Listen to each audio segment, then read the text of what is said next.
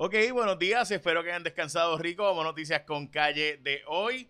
Tengo una amiga que me dice que tengo que estar, eh, que peinarme para hacer esto. Yo digo, pero es que gente, literalmente esto es, acabo de levantarme, pongo a hacer el resumen de noticias que hacía para mí y ahora lo comparto con ustedes.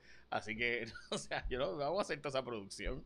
Wow, toda esa producción peinarme, ¿verdad? Bueno, hoy es el día de Grito del Ares, es el 23 de septiembre de 2021 jueves y vamos a noticias con calle de hoy. Voy a arrancar con que es el día de un montón de cosas, así que no voy a poder ni ponerlo, pero eh, hay algo especial. Yo tengo mucha gente eh, pelirroja en mi vida y hoy es el día de apreciar la gente pelirroja.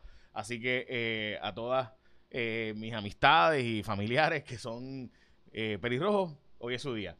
también hoy es el día del snack de carnecita y eh, otros temas, ¿verdad? Así que no voy, a, no voy a poder tocarlos todos, pero ahí están en la pantalla por si acaso los quieren ver. Bueno, también hay 7000 personas sin energía eléctrica hoy y Luma Energy nos ha reconocido, y esto está en Metro, eh, es una historia que nosotros habíamos sacado también en Cuarto Poder cuando se pidió el aumento de la luz, una de las uno de los documentos que salió y que nosotros en Cuarto Poder tocamos fue que habían, eh, por lo menos pensábamos que de hecho el documento hablaba de 50 mil potenciales clientes que la Autoridad de Energía Eléctrica no les ha enviado la factura, que no sabe dónde están, eh, que antes recibían factura y, y recibimos montones de emails de eso, de personas de diferentes zonas de Puerto Rico advirtiéndonos eh, que eh, no les había llegado la factura, a pesar de que iban a la comercial, trataban de conseguir la factura, pero no había la factura para ellos. O sea, literalmente, gente, es que no les llegaba la factura.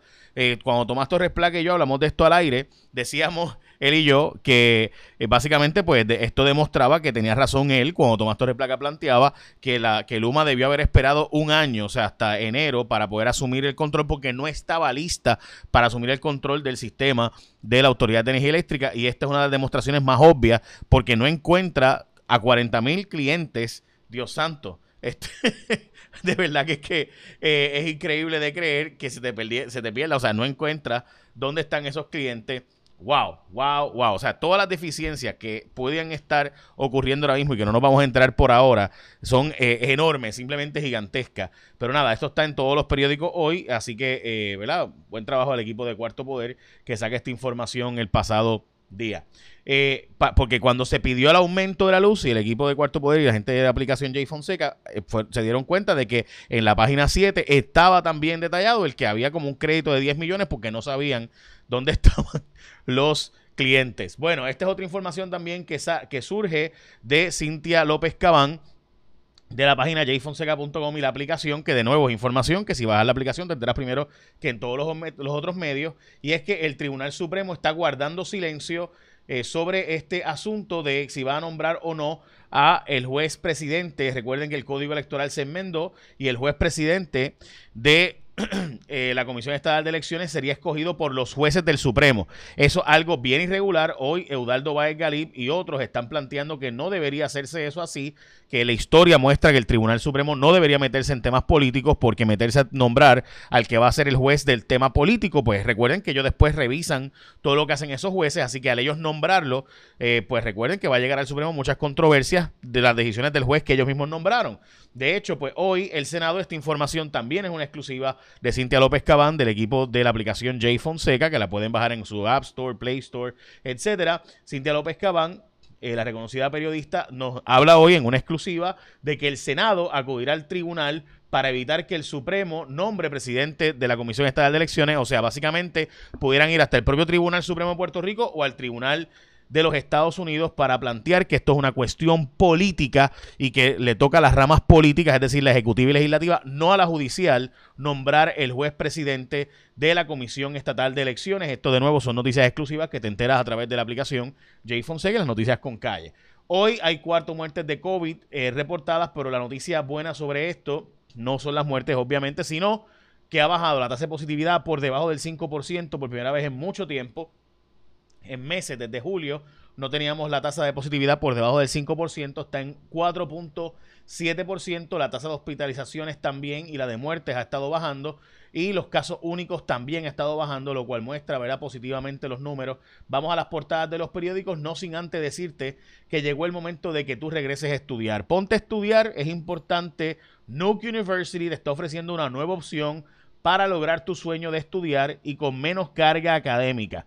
Si no has podido matricularte, esta es tu oportunidad. Estudia la carrera que te apasiona. El primer término es 100% virtual, con apoyo tecnológico y conexión con tu profesor desde donde tú estés. Así que regresa. De hecho, hay ahora una oportunidad en Nuke University para que estudies dos clases nada más por nueve semanas y así lo haces mucho más ágil, mucho más rápido, sin perder obviamente el tiempo para tú seguir hacia adelante con tu carrera. Así que ahora tienes más flexibilidad en los momentos que más lo necesitas, matricúlate ya.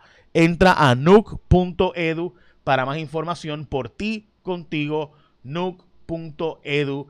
Importante, gente, que no te quedes atrás. Bueno, Hoy hay una información de que se está buscando despenalizar la marihuana en Puerto Rico. Amazon, Amazon.com, la empresa, está cabildeando en el Congreso para legalizar la marihuana porque plantean ellos que hay muchísimos empleados que eh, no pueden reclutar porque no, porque dan positivo a marihuana. Ellos están planteando que hace falta despenalizar y legalizar. En Puerto Rico lo está haciendo Héctor Ferrer, pero en Estados Unidos está hablando de la empresa más poderosa del mundo, ahora mismo la empresa más grande del mundo básicamente, o entre las empresas más grandes, porque obviamente Aramco está ahí, también Apple, pero Amazon ciertamente ya está en esos números y están planteando, mira, nos hacen falta eliminar, la, hay que legalizar la marihuana en gran medida para poder conseguir suficientes empleados. Bueno, hablando de eso, en mantenimiento de las lanchas de Cataño, eh, van a estar sin lanchas hasta por lo menos noviembre. Allí Angela Merkel eh, se va, gente. Estamos hablando de probablemente la político más importante en los pasados qué sé yo, 20 años, o sea, los pasados 50 años, ni sé el número, o sea, la, importancia de Angela Merkel como jefa y canciller de Alemania en la primera economía de Europa, ni contarles, ¿no? Hay una foto bien importante que se la voy a mostrar al final, donde ella sale, sale ella sola frente a todos los presidentes de Japón, de Estados Unidos, de otros países, la única mujer, 16 eh, años en el poder, en el cargo, de verdad que impresionante lo que ella ha logrado. Bueno, sí al refuerzo para mayores de 65 años. Estamos hablando de que ya el CDC, básicamente faltan solamente eh, lo último, ¿verdad? Sobre este asunto, la FDA eh, y el CDC están ya en proceso de aprobación. Ya ayer, ¿verdad? Se aprobó por una de las dos. Faltan los detalles finales de quiénes específicamente y los detalles de quiénes específicamente, más allá de personas de 65 años o más, recibirán el booster de una tercera dosis de la vacuna de Pfizer. También se está discutiendo sobre los de Johnson Johnson, si va a darle una nueva dosis o cambiar y que cambien hacia eh, una de las otras dos vacunas, ¿verdad? Tanto Moderna como Pfizer. Así que eso se está discutiendo también. Eh, Juanma López está pidiendo la reducción de la fianza de 175 mil a 10 mil dólares. Eh, el testimonio de un agente del orden público le molestó a la familia Rosimar porque resulta ser que no tenían sus anotaciones los gritos de Rosimar y demás. Eh, así que importante esto, ¿verdad? Que siempre los policías tengan que escribir la mayor cantidad de detalles en sus informes para lograr después en los procesos judiciales.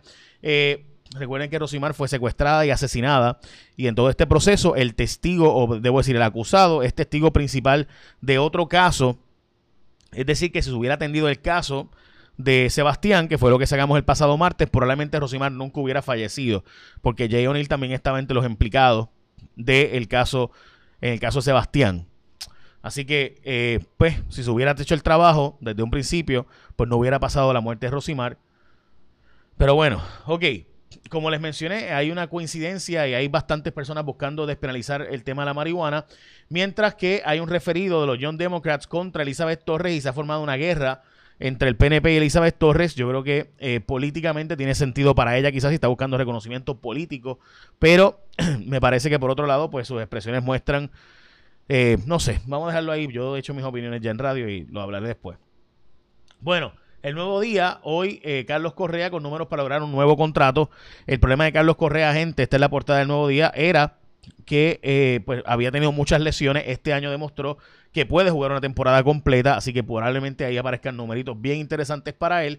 Mientras las fallas en el cobro de la luz en la portada del periódico El Nuevo Día, también cerca de 100% de las clases presenciales, porque se ha demostrado que no son un lugar de transmisión hasta ahora, por lo menos del tema del COVID. La mayor parte de los niños que se han infectado aparenta ser, según el rastreo de contactos, ha sido fuera de la escuela.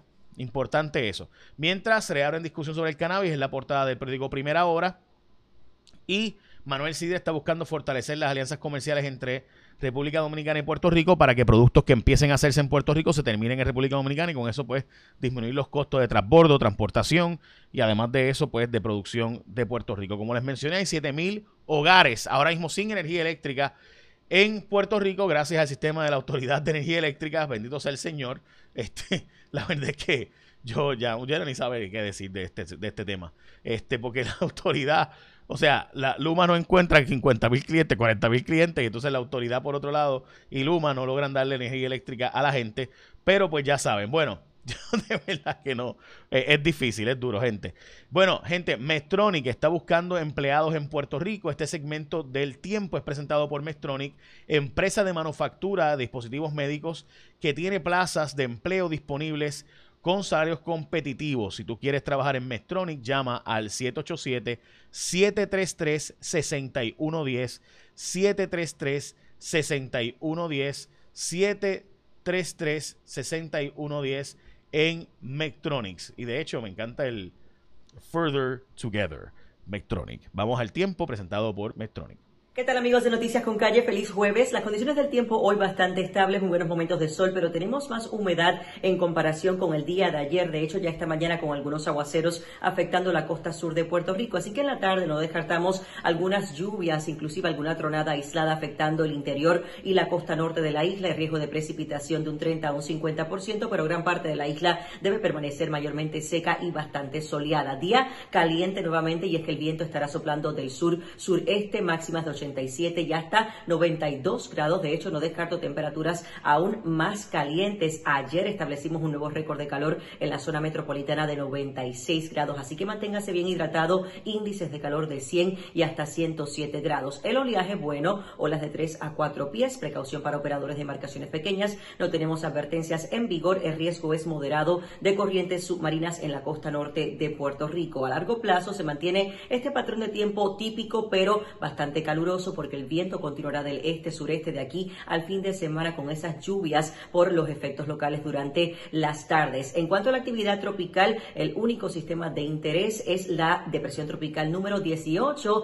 que se desarrolló ayer de lo que fue la Inves 98L con el boletín de las 5 de la tarde. Así que tenemos una nueva depresión tropical. De hecho, con este boletín de las 5 de la mañana se ubica en la 10.5 grados norte, 36.4 grados oeste con vientos de 35 millas por hora y un movimiento completamente al oeste a 15 millas por hora. Todavía el sistema está bastante lejos de la zona del Caribe, así que tenemos tiempo para continuar vigilando el comportamiento de este sistema que se espera que ya durante el día de hoy o mañana se convierta en la tormenta tropical Sam y eventualmente durante el fin de semana en un huracán. De hecho, noten que en cuanto a la trayectoria de los modelos, lo que indica es que estará moviéndose hacia el oeste, por lo menos hasta mañana viernes, para luego tomar un giro al oeste-noroeste y esto es también lo que mantiene la trayectoria del Centro Nacional de Huracanes con ese fortalecimiento gradualmente durante el fin de semana para luego dar ese giro necesario al oeste-noroeste dado a que se anticipa que la alta presión subtropical debe estar un poco más débil y esto va a permitir ese giro. Así que si se mantiene esta tendencia y esta trayectoria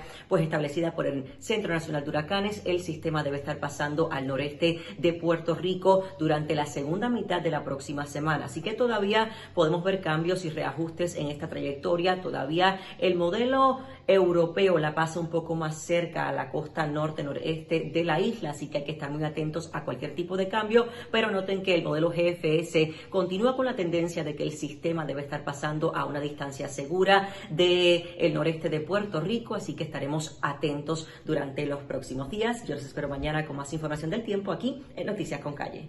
Muchas gracias, Elizabeth. Bueno, ahí eh, escucharon Elizabeth y recuerde que Metronic está buscando trabajadores al 733-6110, 787-733-6110. Para más información, ya saben, 733-6110.